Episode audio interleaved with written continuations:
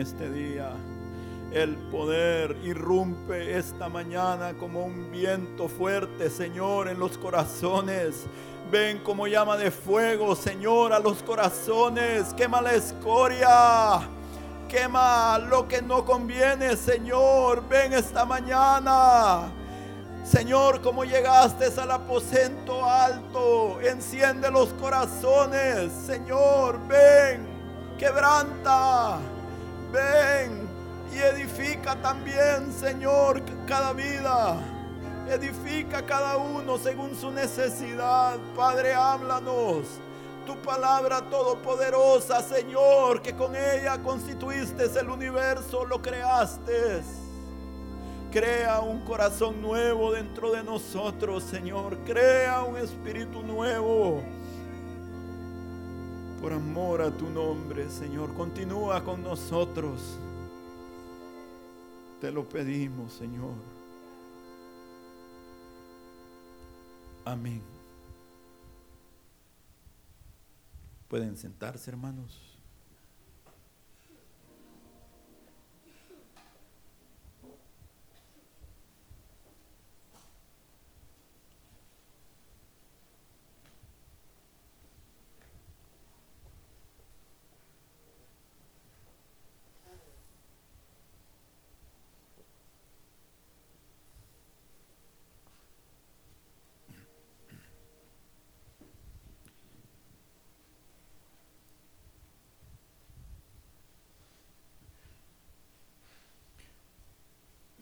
Este tema que deseo compartir esta mañana, hermanos, es uno de los puntos, de los temas más importantes en nuestra vida cristiana. Es un punto central, toral en nuestra vida. Es de suma importancia en nuestro corazón que nuestro espíritu sea alumbrado, que recibamos la revelación de Dios en este punto, que Dios permita que no estemos sin conocimiento en cuanto a esto.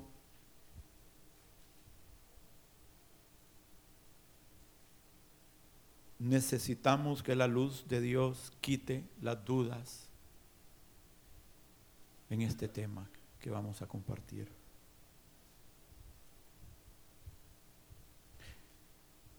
Este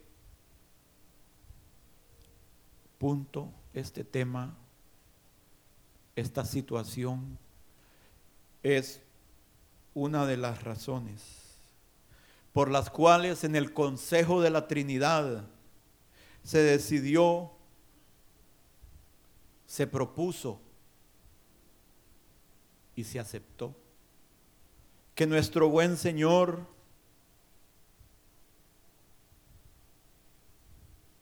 estuviera dispuesto a despojarse de su deidad, de toda su gloria, de toda su majestad, que viniera a la tierra y tomara forma de hombre y estando en esa condición de hombre, se convirtiera en un siervo, un obediente siervo. Se humilló hasta lo sumo y estuviera dispuesto a abrir sus brazos y ser para que esos brazos fueran clavados en una cruz y que todo su ser, su cuerpo, su alma, y su espíritu recibieran el peso de la condenación del pecado. Que Él recibiera en sí mismo el juicio que merecían nuestros pecados. Pero hermanos, este conocimiento que necesitamos de este punto este entendimiento no es mental, no es intelectual.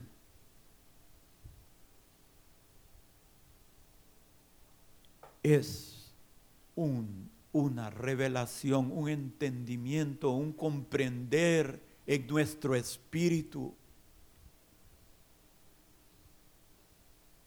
en nuestro corazón, porque si es algo intelectual, miren, si es algo intelectual, podemos hoy comprenderlo, pero ya mañana,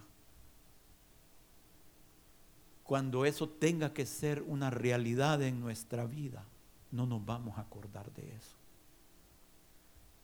Se va a volver un simple información que nos han dado sin ningún valor.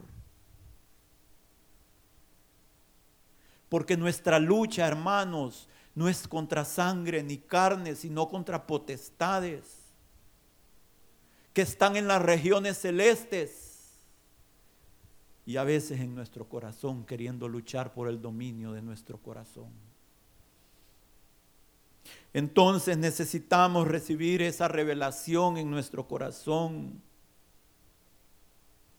porque de otra manera no será efectivo no será suficiente, solo será temporal, limitado e incapaz de que recibamos el beneficio,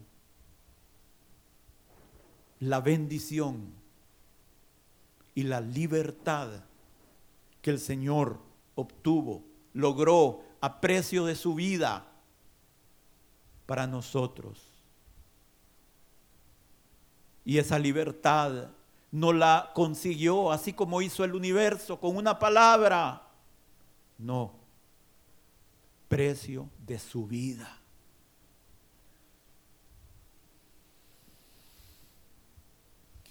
Esto es algo, hermanos, con que cada cristiano que aquí está y de los que escuchan, se ha confrontado, ha tenido lucha, hemos tenido lucha, algunos siguen teniendo.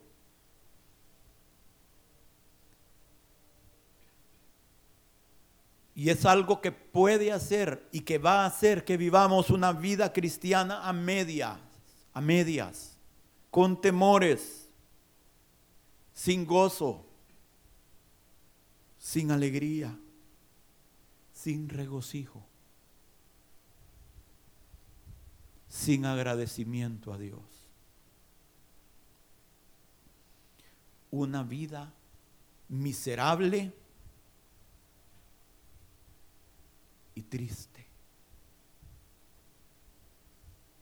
Y no es que te vas a ir al infierno por esto, pero vas a vivir una vida miserable y triste.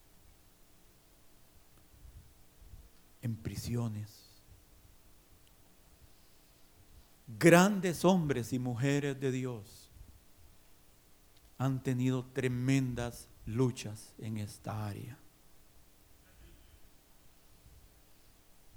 Pero al recibir la luz de los cielos en sus vidas, se han, han sido transformados. Y como consecuencia de la operación del Espíritu en ellos, no solo ellos, sino que miles y millones de personas han recibido el beneficio. Y lo siguen recibiendo con gozo y alegría. ¿A qué me estoy refiriendo, hermanos? ¿Cuál es, es ese enemigo que acecha nuestras vidas espirituales? esperando poder tomar control de nuestra alma y dejarnos aprisionados.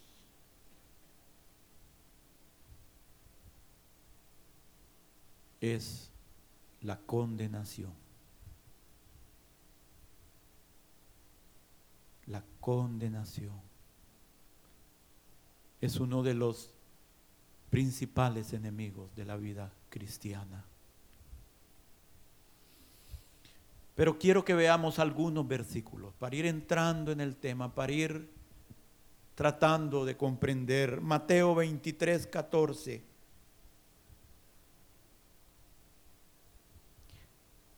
Ay de vosotros, escribas y fariseos hipócritas, porque devoráis las casas de las viudas y como pretexto hacéis largas oraciones. Por esto recibiréis mayor condenación. Mateo 23, 33. Serpientes, qué dulce el Señor. Serpientes, generación de víboras, ¿cómo escaparéis de la condenación del infierno? Lucas 23, 39. Y uno de los malhechores que estaban colgados le injuriaba diciendo, si tú eres el Cristo, sálvate a ti mismo y a nosotros. Respondiendo el otro le reprendió diciendo, ni aún temes tú a Dios estando en la misma condenación. Nosotros, y aquí explica la condenación, nosotros a la verdad justamente padecemos porque recibimos lo que merecieron nuestros hechos, mas este ningún mal hizo. Esa es la condenación. Justamente padecemos lo que nuestros hechos merecieron. Pero la clave es, la clave es, mas este ningún mal hizo. Pero él recibió la misma condenación que esos hombres. ¿Qué es la condenación, hermanos? La condenación es un fallo judicial.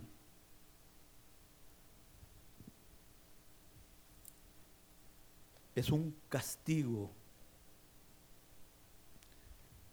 La condenación es un veredicto que dicta un juez. es un decreto normalmente en contra del acusado.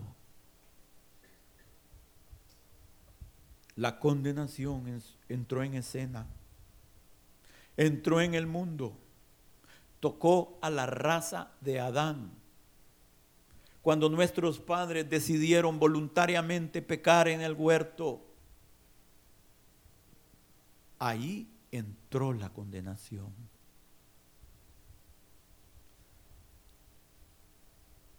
La condenación es una decisión resultante después de hacer una investigación. Cuando Sodoma y Gomorra, hermanos, Dios ya sabía lo que estaba sucediendo. Pero cuando los pecados de estas ciudades llegaron hasta el cielo, llegaron al colmo, el juez de toda la tierra dijo, descenderé ahora y veré si han consumado su obra, según el clamor que ha venido hasta mí, y si no, lo sabré. ¿Sabía o no sabía? Él sabía. Pero decidió seguir un proceso judicial. Decidió enviar a dos ángeles para que quedara constancia, no para el cielo, sino para la tierra. Para que quedara constancia para esa generación y para testimonio de las generaciones venideras hasta dónde había llegado el pecado, la depravación y las consecuencias que esos pecados traen.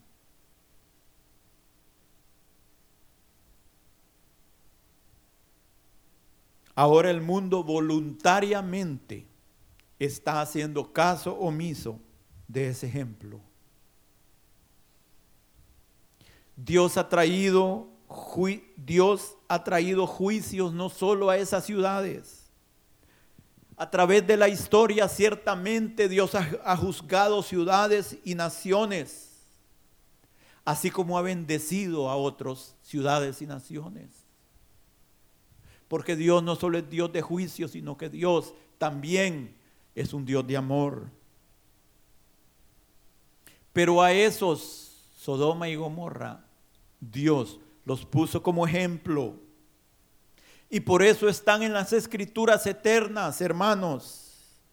Y lo que ahí sucedió está justamente detallado hasta donde era necesario que fuera detallado. Explicado para que nadie caiga en semejante ejemplo, en semejante situación, perdón. Ni como individuo, ni como ciudades ni como naciones, porque las consecuencias serán las mismas. Dios permitió que el fuego literal cayera, porque Dios sabe que las cosas eternas, que las cosas invisibles, se entienden por medio de las cosas visibles. Así como entendemos su eterno poder y deidad, también entendemos el eterno juicio de Dios por medio de los juicios físicos, para que no caigamos en un juicio eterno.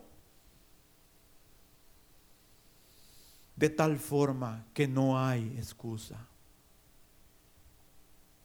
Cuando Adán pecó, Dios ya lo sabía.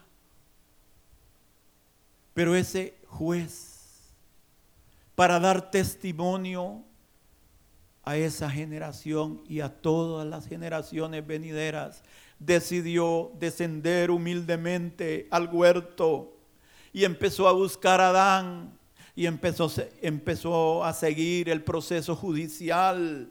Empezó a seguir la investigación de todo juez responsable. Adán, ¿dónde estás? ¿Por qué te escondes?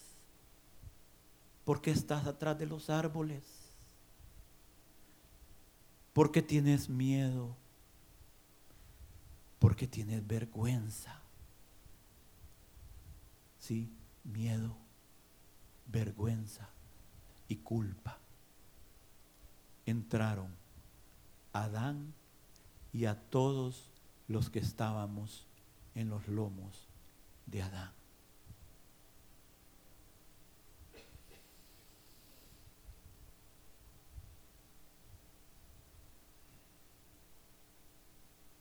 Y después de hacer la investigación vino el juicio.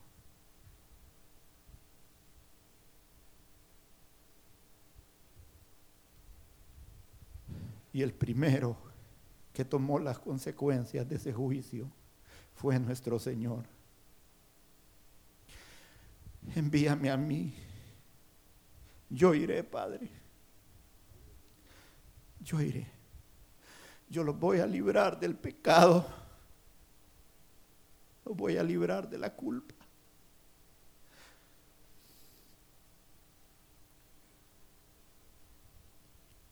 Oh hermanos, de ahí en adelante las consecuencias han sido amargas, han sido hiel y han sido ajenjo. No solo a los descendientes de Adán,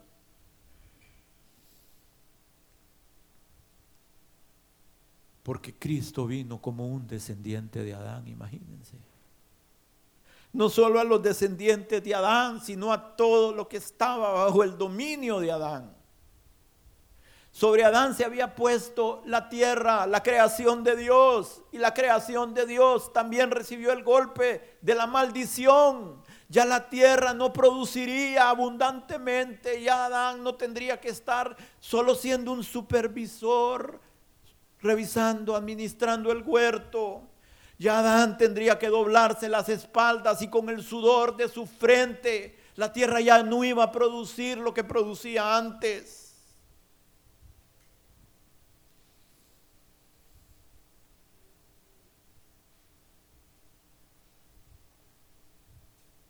Habrían dolores de parto.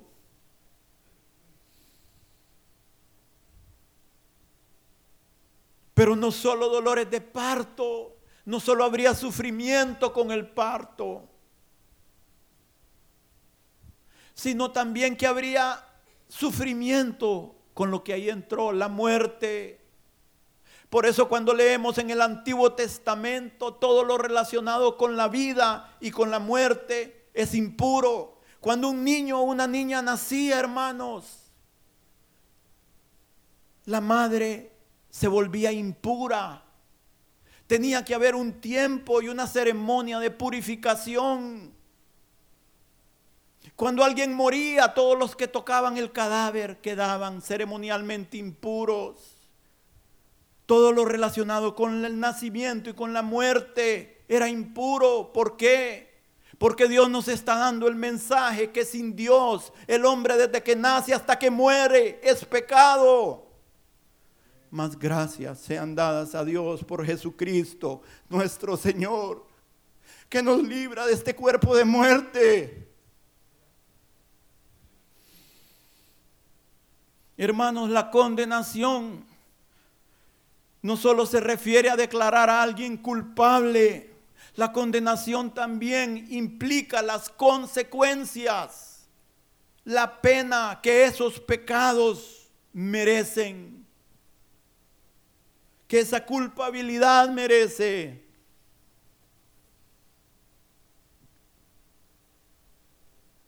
Y si somos declarados condenados, si somos declarados culpables, esa culpabilidad, esa condenación va a traer consecuencias sobre lo que suceda en nosotros, no solo en esta vida, porque el sino también el resultado final de la condenación es muerte y juicio eterno.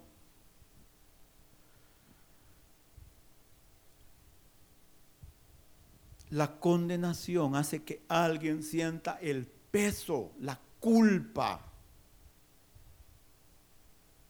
por lo malo que hizo o por lo bueno que dejó de hacer.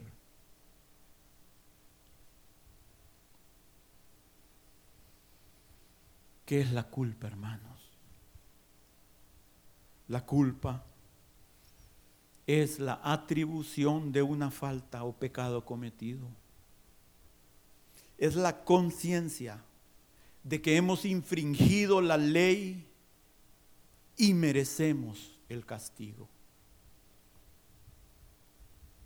Lo contrario a la culpa es la inocencia.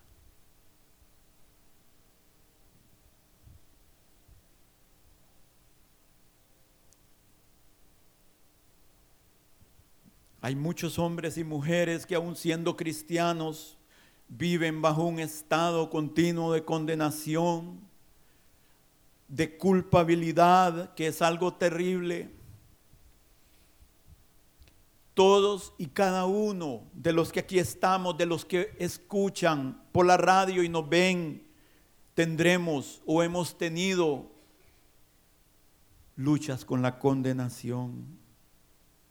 Y es aquí, hermanos, en este punto de nuestra vida, cuando estamos frente a la culpa y a la condenación, que, que, empezamos a experimentar la profundidad de la obra que nuestro Señor vino a hacer por nosotros. Muchos lo saben, muchos lo han oído, pero únicamente es algo, un conocimiento mental. Y viven bajo ese espíritu de culpa y condenación. Señor, haz un milagro en nuestros corazones. Que seamos libres de la condenación. Escuchen, hermano, yo quiero ser claro en este punto. Hay personas que viven una vida disoluta, una vida licenciosa, entregada a vicios, a placeres, a pasiones, a pecados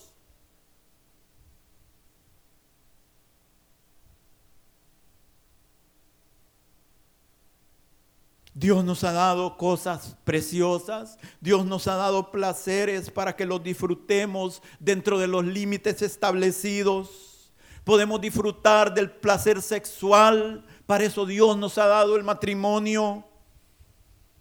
Podemos disfrutar de la comida, qué rica es la comida.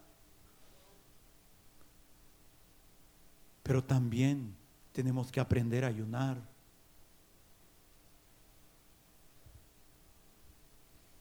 Tenemos que mantener todo aquello que se puede enseñorear de nosotros, subyugado.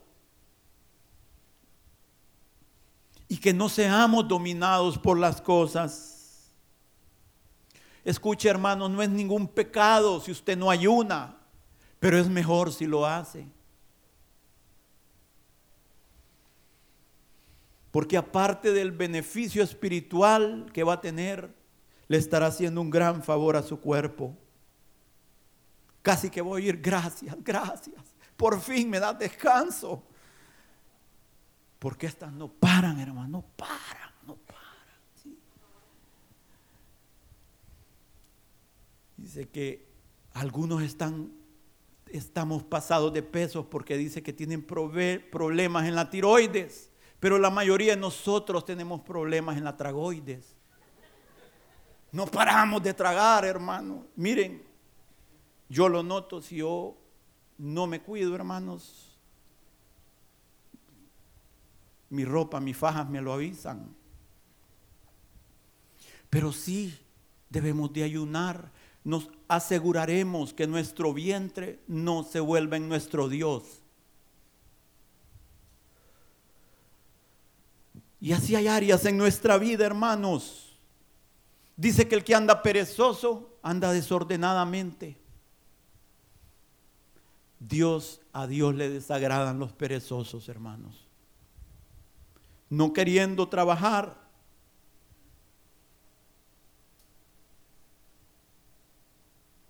Pero también, hermanos, si trabajamos en exceso, si trabajamos en el tiempo que no tenemos que trabajar, robándole el tiempo a nuestra familia y el tiempo a Dios. Andamos tan mal como aquel que es un barzón a los ojos de Dios. Es tan malo, es tan malo robarle el tiempo a Dios y a nuestra familia como no preocuparnos por proveer por nuestra familia. Es el mismo pecado, hermanos.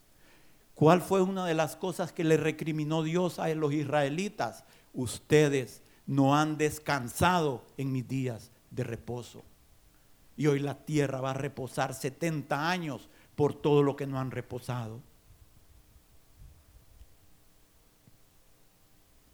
Entonces, el ser diligente y trabajador, si no lo manejamos dentro de los límites correctos, aquello que era bueno se empieza a convertir en algo malo. Nuestra vida, necesitamos un equilibrio en nuestra vida, en cada área.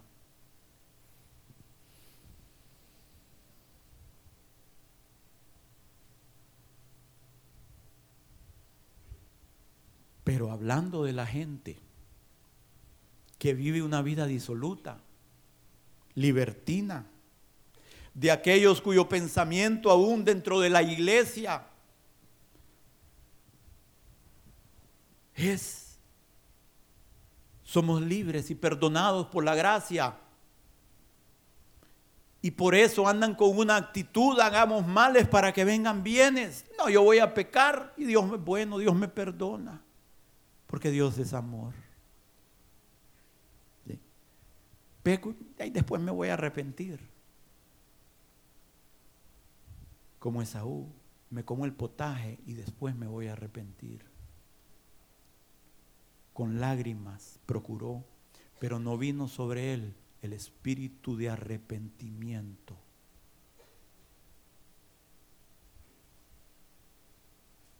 Para esos,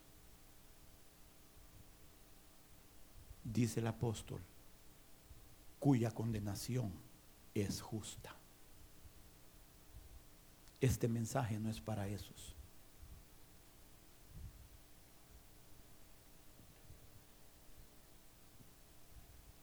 Hay gente, hermanos, que vive una vida haciendo injusticias a otros. aprovechándose de otros, despojando a otros de lo que por derecho les corresponde. Se andan aprovechando especialmente de los que son más débiles que ellos, de aquellos que no tienen otra defensa ni protección ni otro bien en este mundo, sino que solo tienen a Dios. Y la Biblia nos habla de la, de la viuda y del huérfano como ejemplos. Pero hay mucha gente que cabe en esa denominación, aunque no sean ni, ni, viudas ni huérfanos, pero son desposeídos de poder, son desposeídos de bienes. Nadie en este mundo por ellos y muchos andan despojándolos, aprovechándose. Para ellos es Mateo 23, 33. Pongámoslo. Serpientes, generación de víboras. ¿Cómo escaparéis de la condenación del infierno? ¿Cómo? Viviendo esa vida. ¿Cómo? ¿Cómo?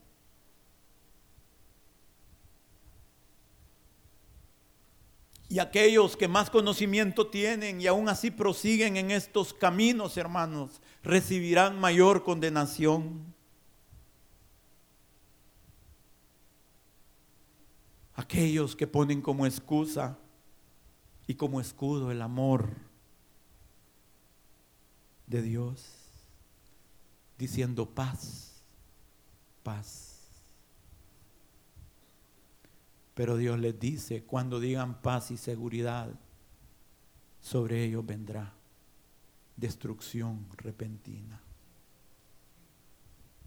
De aquel que edifica su casa con sangre.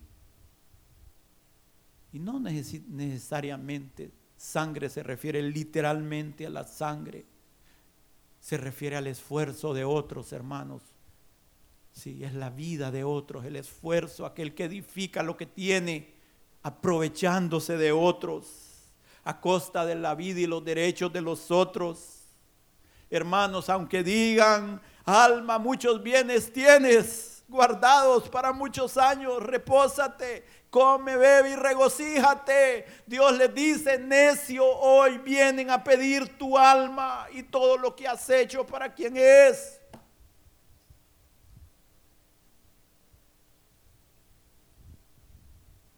Pero, pero, hay muchos que realmente han hecho un cambio en su vida, hermano. Hay muchos que realmente se han arrepentido de sus pecados. Pero a pesar de arrepentirse de sus pecados, siguen pecando sin querer hacerlo. De todo corazón anhelan agradar a Dios.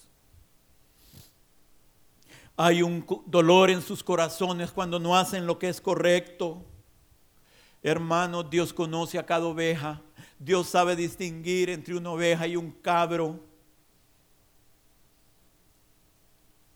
Estos que viven esta vida, hermanos, estos tienen derecho, el privilegio y el favor de ser perdonados y librados de la condenación, de la culpabilidad. Tienen el derecho al perdón de Dios. No porque vivan vidas así, sino porque desean vivir vidas así. Porque no es por méritos nuestros, es por sus méritos, es por sus llagas, es por su pobreza que podemos ser enriquecidos.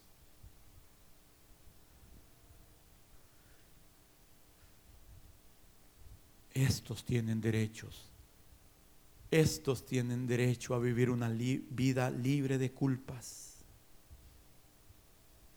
Cristo estuvo en la misma cruz que aquellos que justamente recibieron la condena. Ni aún temes tú a Dios estando en la misma condenación. Nosotros a la verdad justamente padecemos porque recibimos lo que merecieron nuestros hechos, mas este ningún mal hizo. Vamos a Isaías 53, 4.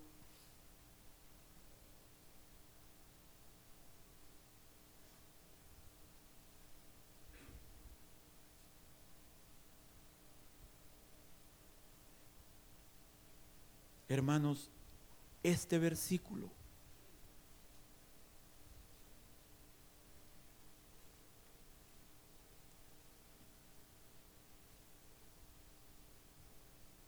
se compartió como parte de una de las profecías del jueves. Pero el Señor me lo había dado el miércoles en la madrugada. Ciertamente llevó Él nuestras enfermedades y sufrió nuestros dolores, y nosotros le tuvimos por azotado, por herido de Dios y abatido. Mas el herido fue por nuestras rebeliones, molido por nuestros pecados. El castigo de nuestra paz fue sobre él, y por su llaga fuimos nosotros curados. Todos nosotros nos descarriamos como oveja, cada cual se apartó de su camino, mas Jehová cargó en él el pecado de todos nosotros. Angustiado él y afligido no abrió su boca, como cordero fue llevado al matadero, y como oveja delante de sus trasquiladores enmudeció y no abrió su boca, por cárcel y por juicio fue quitado, y su generación, ¿quién la contará? Porque fue cortado de la tierra de los vivientes, y por la rebelión de mi pueblo fue herido. Escuchen hermanos hay pecados de nuestra vida pasada que aún siguen viniendo a nuestro corazón y nos quitan el gozo del Señor. Por pecados por los cuales ya nos habíamos arrepentido, ya nos arrepentimos. Yo quiero que aquí me pongan mucha atención en esto que voy a decir. Es algo muy importante. Escuchen, por favor, despiértense los que están medios así. Dele un pescozón así, lo ve al de al lado, dele hermano, dele. O hermana, que los varones tienden más a... Escuchen, es importante esto, hermanos.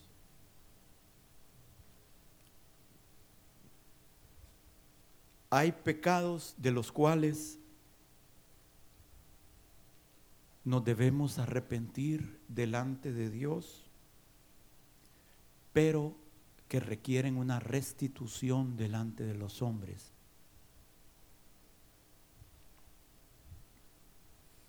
Por ejemplo, si hemos ofendido a alguien, le podemos pedir perdón a Dios, pero es posible que Dios requiera que le pidamos perdón a esa persona.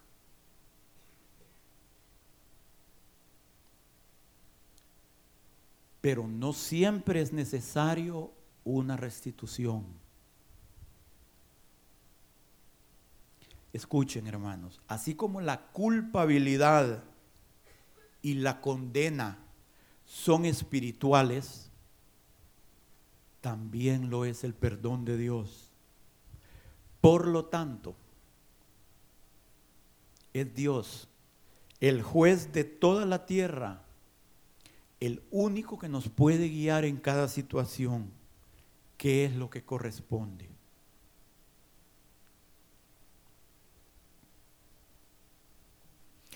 Hay situaciones que aparte del perdón de Dios, es necesario que tengamos el perdón de los hombres.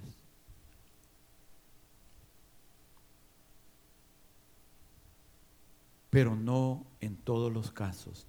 Dice, por Jehová son ordenados los pasos del hombre. ¿Sí? Dice el apóstol, en él vivimos y somos y nos movemos. Los hijos de Dios son guiados por el Espíritu de Dios. Y esto es algo espiritual, hermanos. Y es aquí, miren,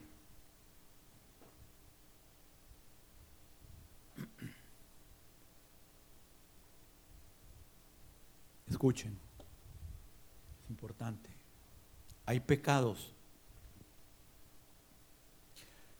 que si no se, que si no se desatan en la tierra, no serán desatados en el cielo. ¿Sí? Pero hay otros que si se desatan en el cielo, serán desatados en la tierra. Y es aquí donde necesitamos vivir una vida de comunión con Dios. Porque solo Él nos puede guiar. ¿Qué es lo que corresponde en cada situación?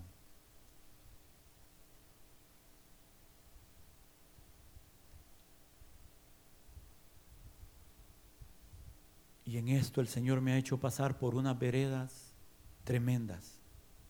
En esto que les estoy compartiendo, hermanos.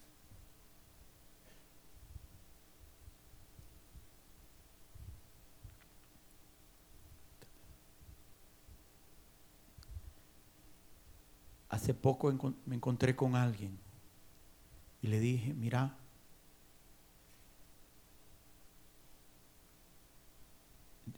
ya has sufrido suficiente. Vos ya pagaste el doble por tus pecados, pero ya Dios quiere sacarte de esa situación. Vos ya bebiste suficiente de la copa de la ira de Dios.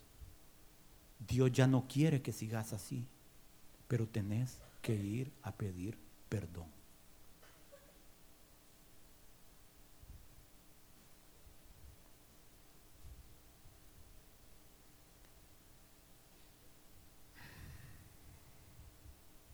Mediten esto que acabo de compartir, hermanos.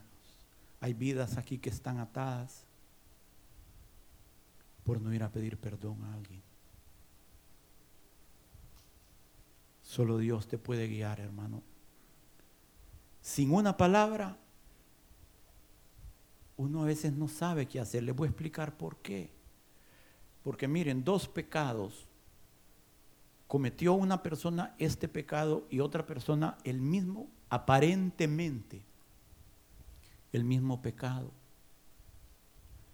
Pero Dios a esta persona le requerirá que vaya a pedir perdón para ese, pecado y a la otra con el mismo, pareciera el mismo pecado y Dios no lo requerirá.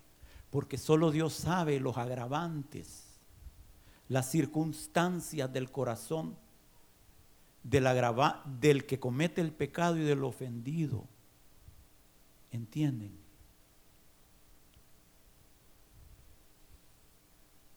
Entonces, hermanos, preguntémosle específicamente al Señor, con esto, Señor, ¿debo de ir a pedir perdón o no es necesario? Solo Dios, hermano, solo el Espíritu de Dios. Los hijos de Dios son guiados por el Espíritu de Dios.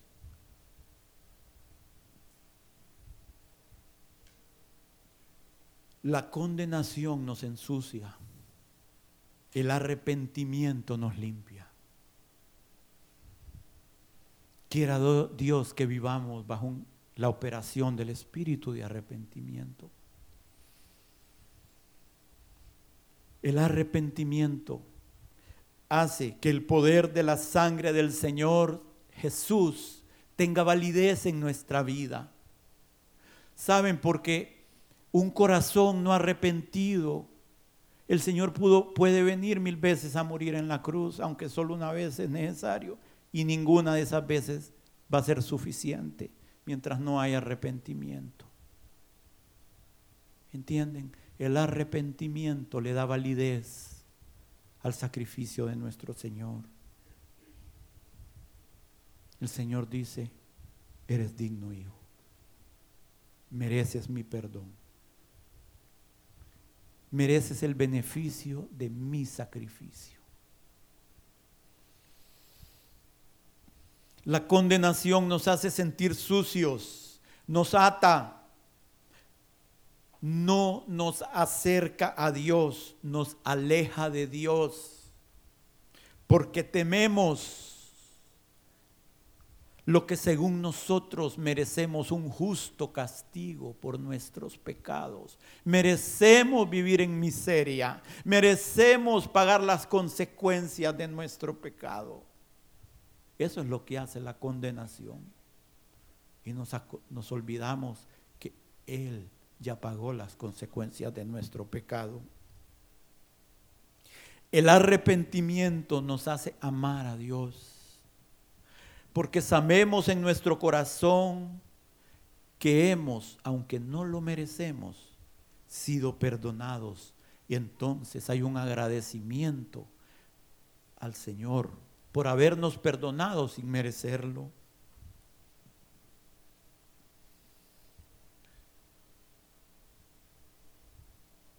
Lucas 7:44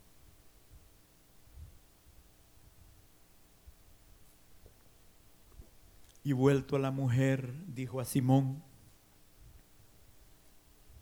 ves a esta mujer, entré en tu casa y no me diste agua para mis pies, mas esta ha regado mis pies con lágrimas y los ha enjugado con sus cabellos. No me diste beso, majestad, desde que entré no ha cesado de besar mis pies. No ungiste mi cabeza con aceite, mas está ungido con perfume mis pies. Por lo cual te digo que sus muchos pecados le son perdonados, porque amó mucho. Mas aquel a quien se le perdona poco, poco ama.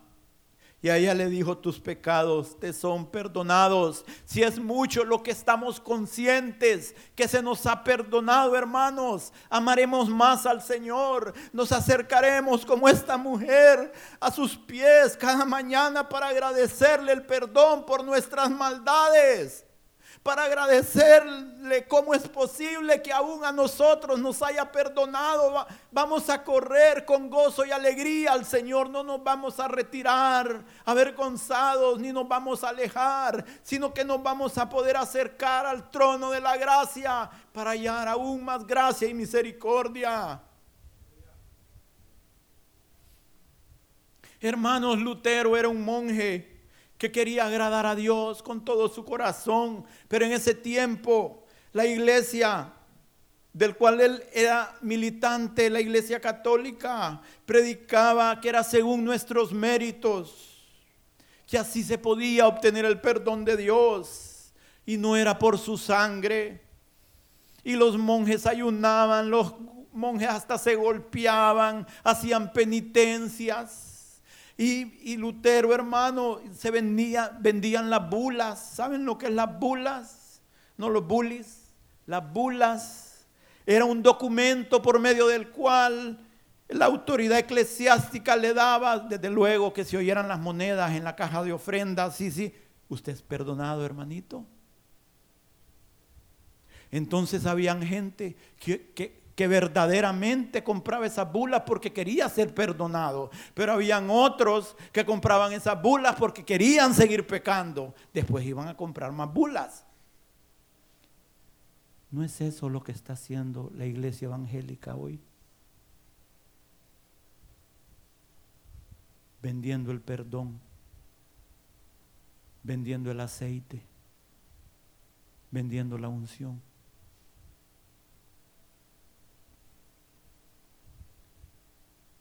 Hemos caído en los mismos errores. Y digo hemos porque somos parte de la ramera. Hemos caído en los mismos errores de aquellos que la iglesia criticó.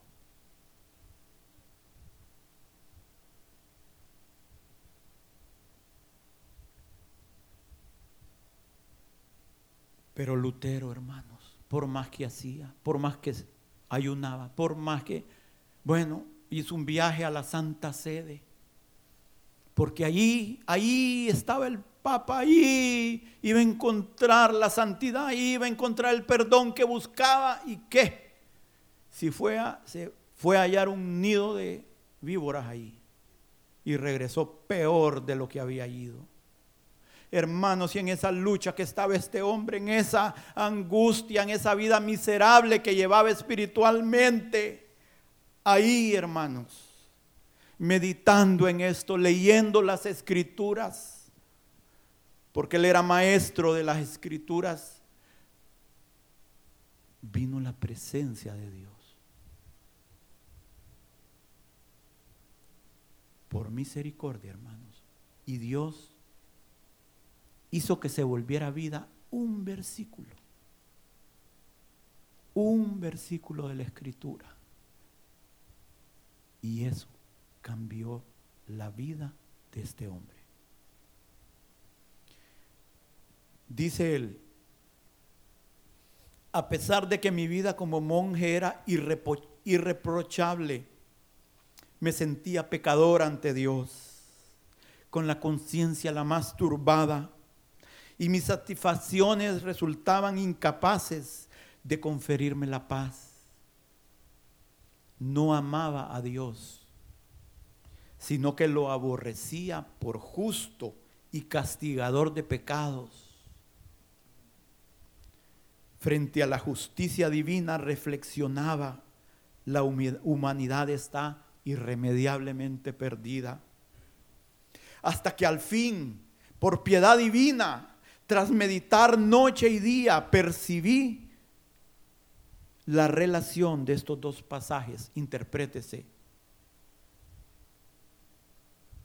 Percibí es, recibió la revelación divina, así de sencillo. La justicia de Dios se revela por fe y para fe, como está escrito mas el justo por la fe vivirá. Por la fe. Ya no es por obras, ya no es porque me golpee, ya no es porque sufra por lo que he hecho, ya no es porque ayune, ayune, ayune como castigo. No, eso no me va a lograr el favor de Dios, mas el justo por su fe vivirá. Pero cuántos, dice, y si retrocediere no agradará mi alma, pero cuántos retrocedemos a los pecados que ya han sido perdonados. Y eso no agrada a Dios.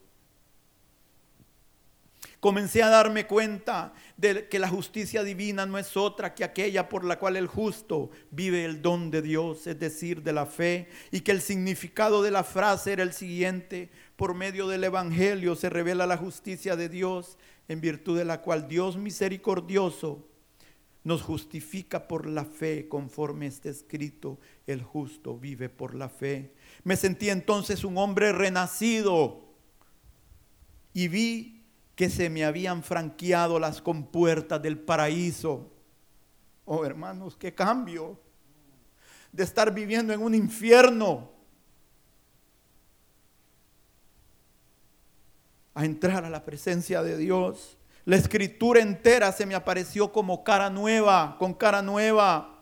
Desde aquel instante, cuanto más intenso había sido mi odio anterior a la expresión, la justicia de Dios, con tanto más amor comencé a exaltar esta palabra infinitamente dulce. Jehová, justicia nuestra, hermanos. Así este pasaje de Pablo en realidad fue mi puerta del cielo. ¿Cuántos necesitamos esa misma revelación que recibió Lutero, hermanos? Debemos creer y aceptar el perdón de Dios. Romanos 8:33. ¿Quién acusará a los escogidos de Dios? Dios es el que justifica. ¿Quién es el que condenará? Cristo es el que murió, más aún el que también resucitó, el que además está a la diestra de Dios, el que también intercede por nosotros, hermanos. ¿Quién acusará a los escogidos de Dios? La escritura, la escritura nos condena. Porque la ley sin espíritu trae muerte, produce condenación. Todos estamos bajo la maldición de la ley. ¿Por qué, hermanos? Porque tanto pecado es matar a alguien como codiciar los bienes de alguien. Tanto pecado es mentir como dar falso testimonio. Tanto pecado es todo eso como tomar el nombre de Dios en vano. Así que si nos vamos por la ley, estamos cabales, hagamos maletas porque nos vamos al infierno.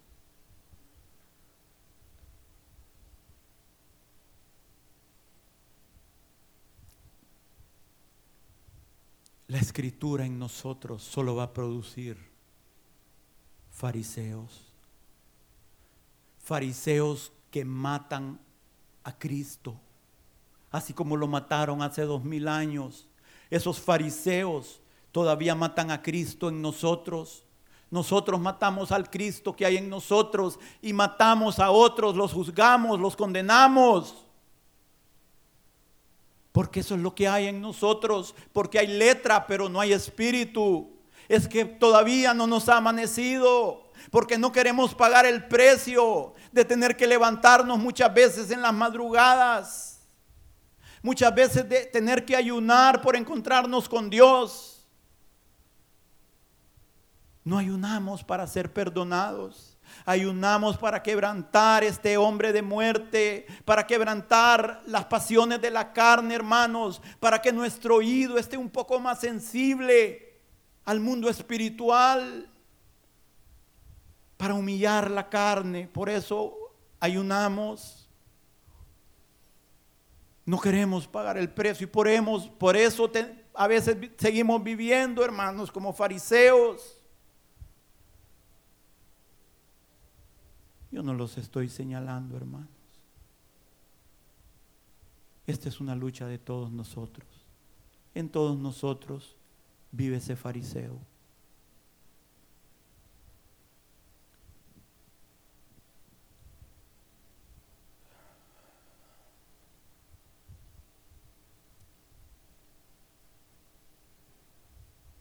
¿Quién acusará a los escogidos de Dios? No. Cristo es el que justifica.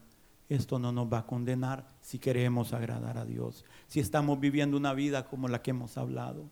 ¿Quién acusará a los escogidos de Dios? Nuestra conciencia. ¿Qué es la conciencia, hermanos? La conciencia es aquella parte nuestra que tiene la facultad de dar un testimonio propio Levántense un momentito, por favor. Ya casi, pero levántense un momentito. No se me acomoden. La conciencia es aquella parte de nosotros capaz de dar un testimonio propio, un autotestimonio, un veredicto sobre nuestra conducta. Es el proceso de pensamiento que nos ayuda a distinguir entre lo que considera moralmente bueno o malo alabando lo bueno y condenando lo malo, impulsándonos a hacer lo primero y a evitar lo segundo. La conciencia es aquello que nos da testimonio de la ley de Dios. Debemos procurar vivir siempre con una conciencia limpia, una buena conciencia. No solo nuestra conciencia, sino evitar afectar la conciencia de otros. Sí, evitando que nuestras acciones puedan ser un tropiezo para otros.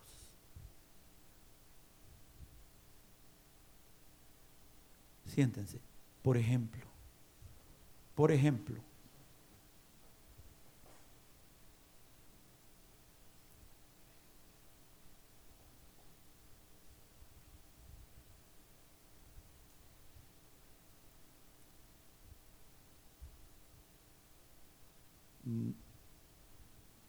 beber vino es bueno o es malo.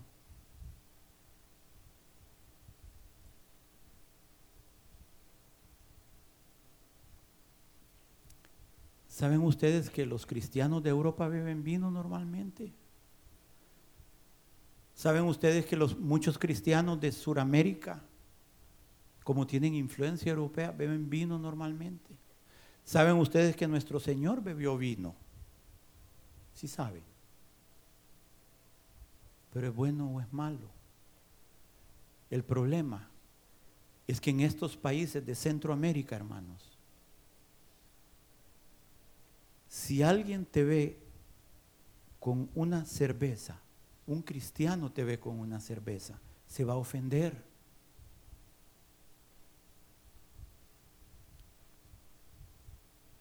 Entonces, ¿qué vamos a hacer?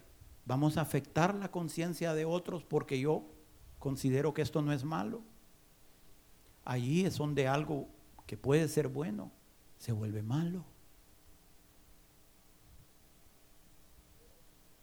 ¿Entienden, hermanos?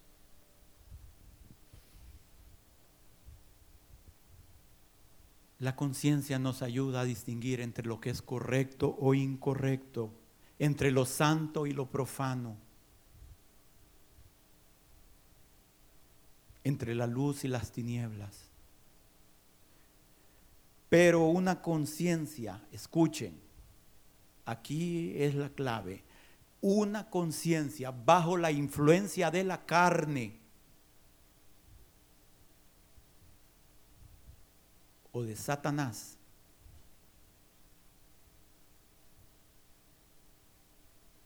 puede ser nuestro peor verdugo. Pero una conciencia operando bajo el poder del Espíritu Santo, hermanos, va a ser una bendición, va a ser un árbitro que nos va a ir guiando, hermanos, por el camino de la vida, bajo el poder del Espíritu Santo.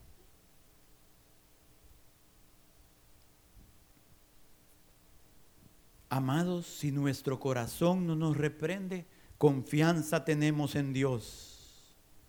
Sí, si andamos en obediencia, tratando de agradar al Señor. Pero si nuestro corazón, aún queriendo agradar a Dios, nos reprende, mayor que nuestro corazón es Dios y Él sabe todas las cosas. ¿Quién acusará a los escogidos de Dios? Hermanos,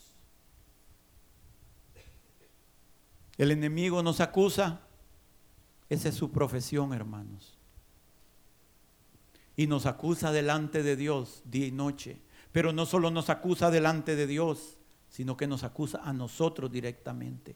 Primero el enemigo nos tienta a pecar y después que hemos caído, nos hace la vida un infierno condenándonos.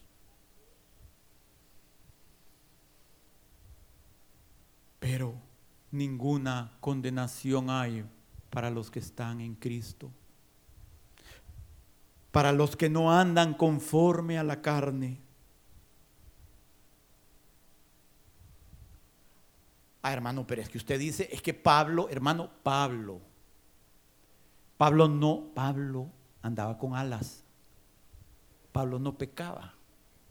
¿Sí? Eso es lo que pensamos. Hermanos, eso es lo que pensamos es que Pablo era Pablo.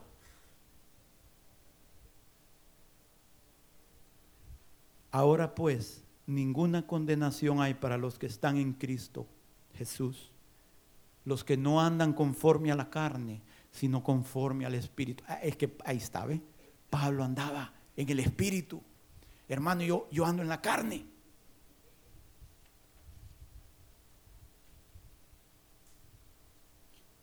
¿Por qué no vemos? Ya estamos cerrando el, mensaje, hermanos. Veamos lo que Pablo, el que andaba en el Espíritu, tratemos de entender a qué se refiere el andar en el Espíritu y no andar. Ahí mismo, los versículos anteriores a eso, los vamos a leer. Romanos 7, 14.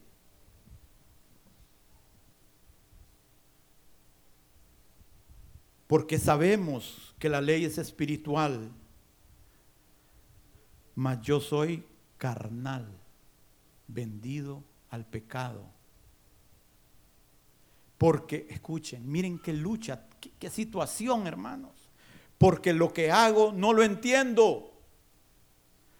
Pues no hago lo que quiero. Sí, el corazón de Pablo no deseaba hacer eso, sino lo que aborrezco, eso hago. Y si lo que no quiero esto hago, apruebo que la ley es buena. Si los mandamientos de Dios son buenos, aunque no los puedo cumplir a su cabalidad, De manera que ya no soy yo quien hace aquello, sino el pecado que mora en mí. Y yo sé que en mí, esto es, en mi carne, no mora el bien.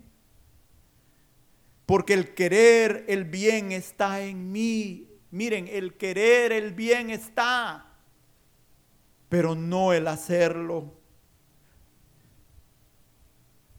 Porque no hago el bien que quiero, sino el mal que no quiero, eso hago. Y si hago lo que no quiero, ya no lo hago yo, sino el pecado que mora en mí.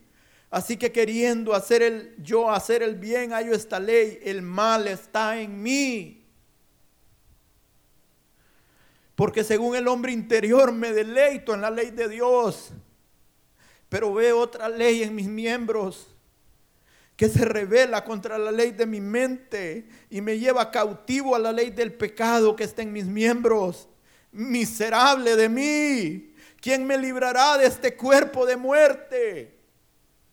Hermanos, pero gracias doy a Dios por Jesucristo, Señor nuestro.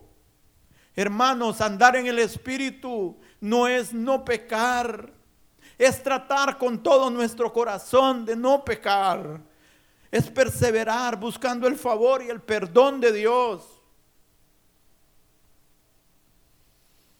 Romanos 8:6, porque, pongámoslo, Romanos 8:6 porque el ocuparse de la carne es muerte, pero el ocuparse del espíritu es vida y paz. El ocuparse, esta palabra, si vamos a la definición del griego, habla, el ocuparse es nuestra intención nuestro intento, lo que procuramos, el objeto de nuestro pensamiento, nuestro propósito. Porque el ocuparse de la carne es muerte, pero el ocuparse del espíritu es vida y paz. Pues no hago lo que quiero sino lo que aborrezco, eso hago. Oh hermanos, el perdón está disponible para cada uno de nosotros. Ya no es necesario que vivamos viviendo una vida miserable de condenación. Pablo, igual que muchos aquí que escuchan y que están presentes y que están lejos también, querían y quieren agradar a Dios en el Espíritu, hermanos, ¿quién acusará a los escogidos de Dios? Si Dios es el que justifica, el juez de toda la tierra, te declara perdonado, hermanos. Mire que a veces somos como aquel, el señor que iba manejando en el pick-up y, ve a un hombre con la carga y le pide, jalo, montese pues. Y se sube a la paila, se sube a la paila y sigue cargándola no, hombre, póngalo ahí. No, no, no, no se preocupe, con que me lleve a mí es suficiente. Así somos, hermanos. Así somos con el Señor. El Señor quiere, dice, venid a mí, todos los que estéis trabajados y cansados, y yo los haré descansar. Pero ahí queremos seguir cargando ese bulto, hermano, de pecado. Y ya Dios lo echó en lo profundo de la mar. Pónganse de pie. Mas el justo por su fe vivirá. Y si retrocediere, no agradará a mi alma. Hermanos, no retrocedamos. Aquellos que andan conforme al Espíritu. Aquellos cuya intención y deseo es agradar a Dios. Hermanos, para ellos el cetro está extendido, el favor y la gracia de Dios. Acerquémonos pues confiadamente al trono de la gracia, hermanos, porque si no estaremos continuamente alejándonos de Dios, huyendo de ese Dios, el juez que castiga el pecado, y no el Dios que abrió sus manos y se dejó clavar en la cruz para perdón nuestro.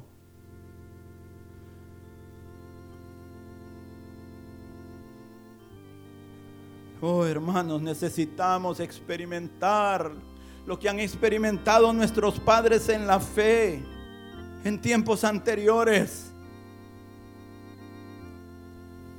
Hermanos, un jovencito en Inglaterra hace más de 100 años, sus, sus padres eran, eran pastores consagrados, sus abuelos eran pastores consagrados.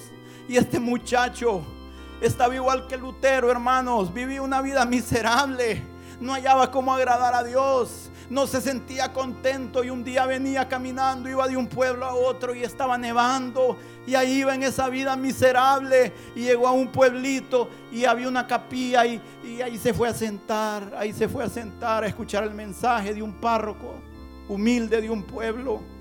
Y ahí, hermanos, ahí, hermanos, empezó a venir la presencia de Dios sobre ese joven miserable, hermanos, y el Señor alumbró ese corazón y esa palabra de Isaías que dice, mirad a mí y sed salvos todos los términos de la tierra, alumbró su corazón. Y ahí empezó a llorar ese joven, hermanos. Desde ese día, su vida nunca fue igual. Les estoy hablando de Charles Haddon Spurgeon, el príncipe de los predicadores. Oh, hermanos, una palabra de los cielos no solo va a cambiar nuestra vida, va a cambiar la vida de nuestras familias y de, no sabemos hasta dónde, hermanos, millones y millones de personas han entrado al cielo por la vida de estos varones que Dios usó, pero que tuvieron sus luchas igual que nosotros. Vale la pena, hermanos, pagar el precio de buscar al Señor. Vale la pena de dejar la almohada a las 4 o 5 de la mañana. O si te tienes que levantar antes de esa hora, no hay problema, hermanos. Puede ser a las 2 de la mañana. No hay excusa, solo hay oportunidades.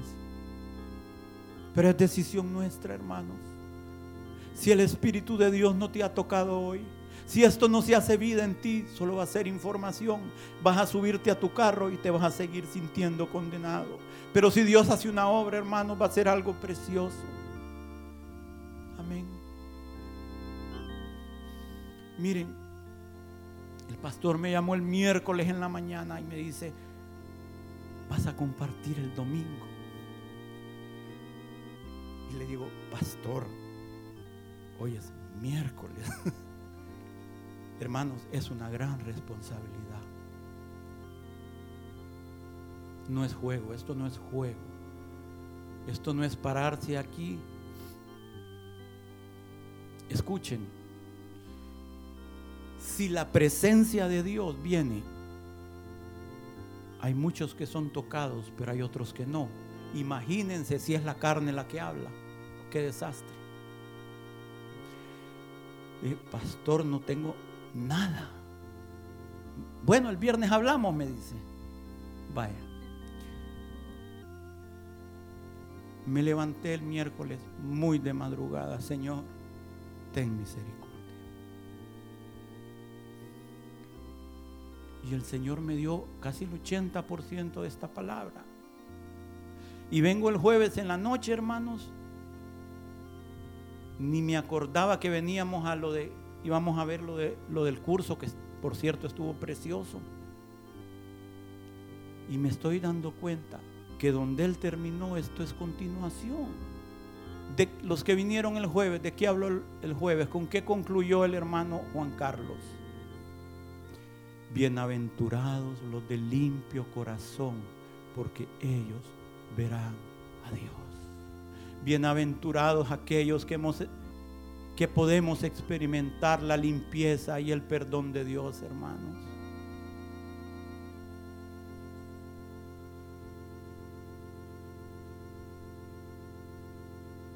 Crea en mí, oh Dios, un corazón limpio. Amén, hermanos. Renueva un espíritu recto dentro de mí. Ya no un espíritu acusador que nos acuso. Yo me acuso a mí mismo y mato a otros con mis palabras.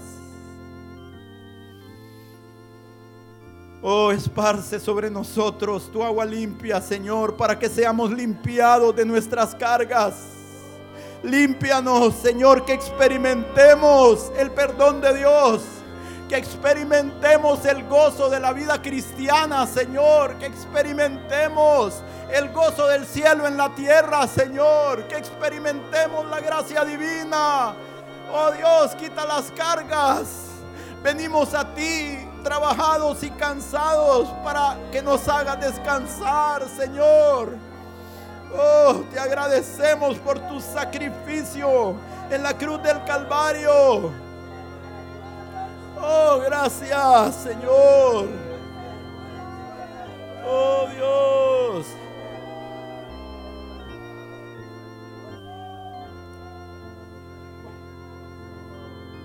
Oh Dios, Dios de toda gracia, de toda misericordia.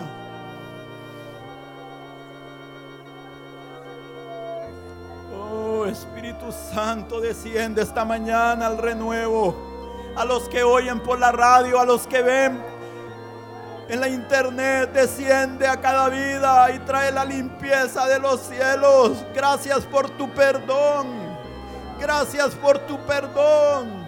Gracias por tu perdón. Gracias por tu sacrificio. Oh, gracias porque por tu llaga podemos ser sanados. Por tu llaga podemos ser curados. Por tu sacrificio somos perdonados. Oh, gracias, amado Dios. Oh, gracias, Señor. Gracias.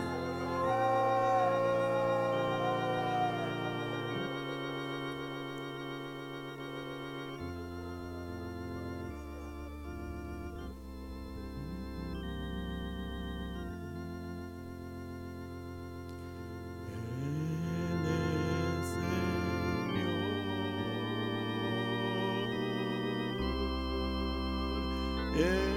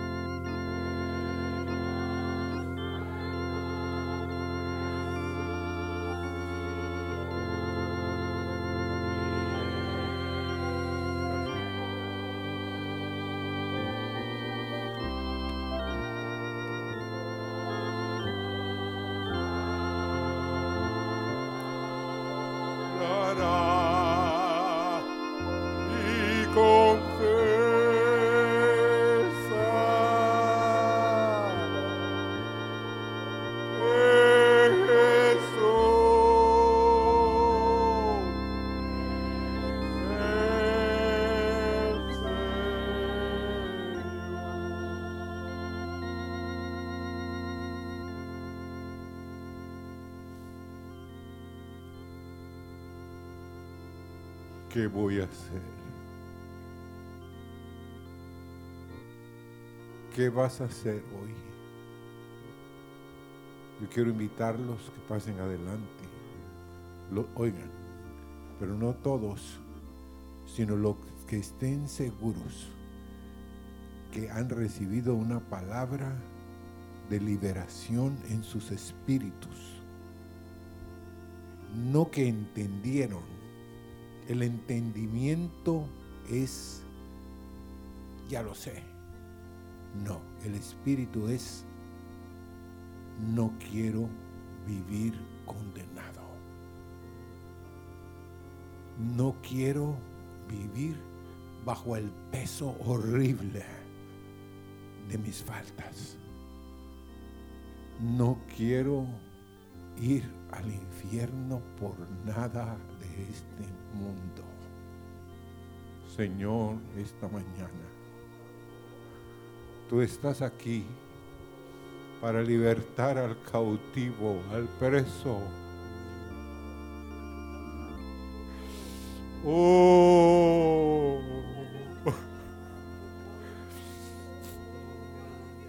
Ha venido liberación,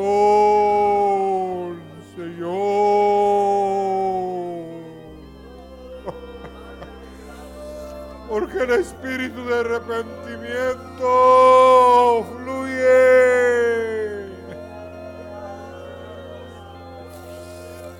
para que solo hagamos, no lo que queremos, sino lo que tú quieres, tu suprema voluntad.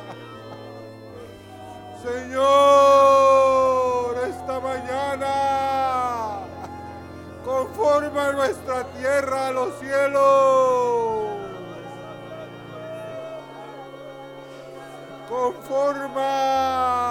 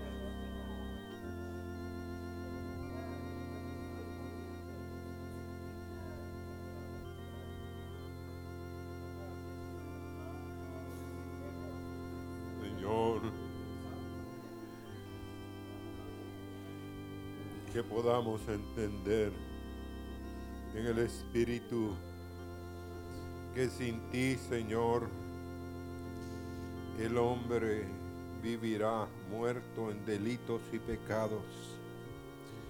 Y la condenación, Señor, lo llevará al infierno.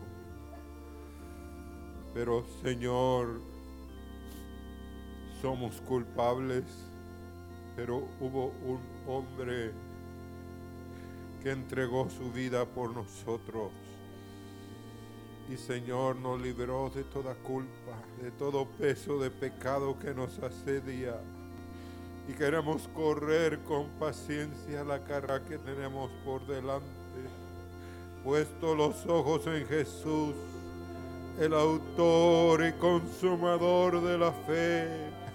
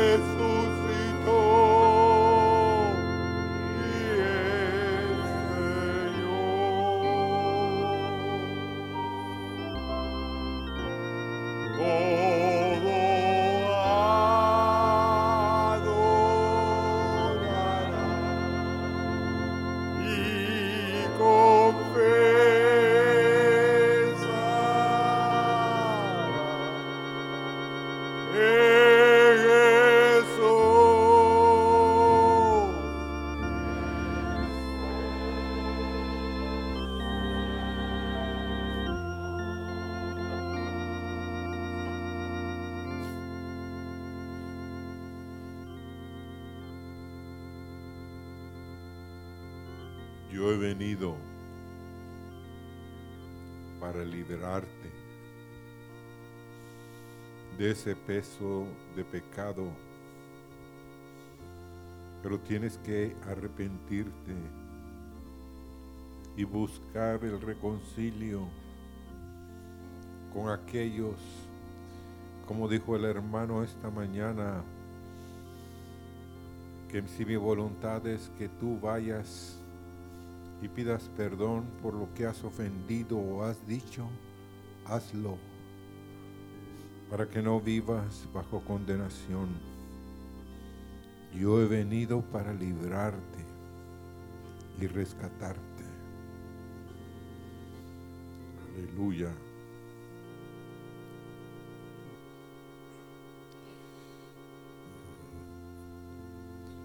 Pueden sentarse, hermanos.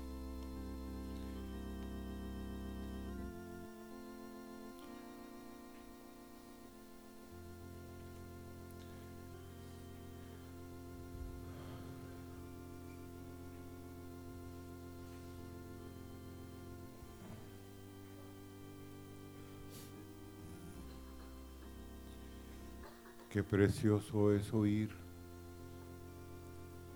los dichos de su boca. Queremos agradecer las palabras, hermano.